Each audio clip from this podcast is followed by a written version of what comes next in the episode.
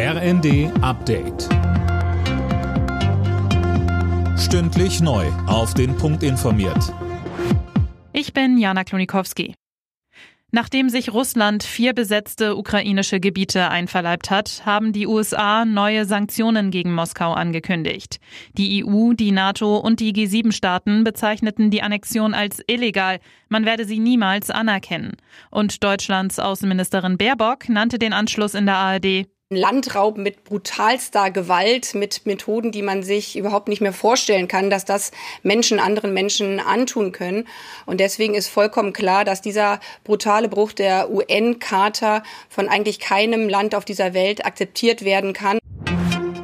Die Annexion der ukrainischen Gebiete ist am Abend auch Thema im UN-Sicherheitsrat gewesen.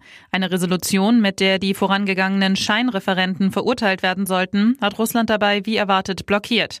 Jetzt befasst sich die UN-Vollversammlung mit dem Thema.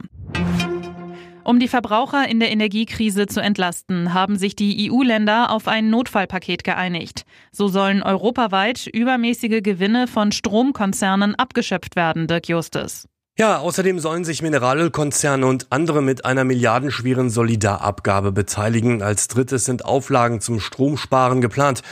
Bundeswirtschaftsminister Habeck begrüßte das Modell, das Deutschland stark mitgeprägt habe. Es könne nach dem Beschluss schnell umgesetzt werden, versprach er in Brüssel. Zuvor hatte die Bundesregierung einen nationalen Abwehrschirm gegen die hohen Energiepreise angekündigt. Nach vier sieglosen Spielen hat sich Bayern München in der Fußball-Bundesliga zurückgemeldet. Gegen Bayer Leverkusen gewann der deutsche Meister am Abend deutlich mit 4 zu 0. In der Tabelle heißt das vorerst Platz 2.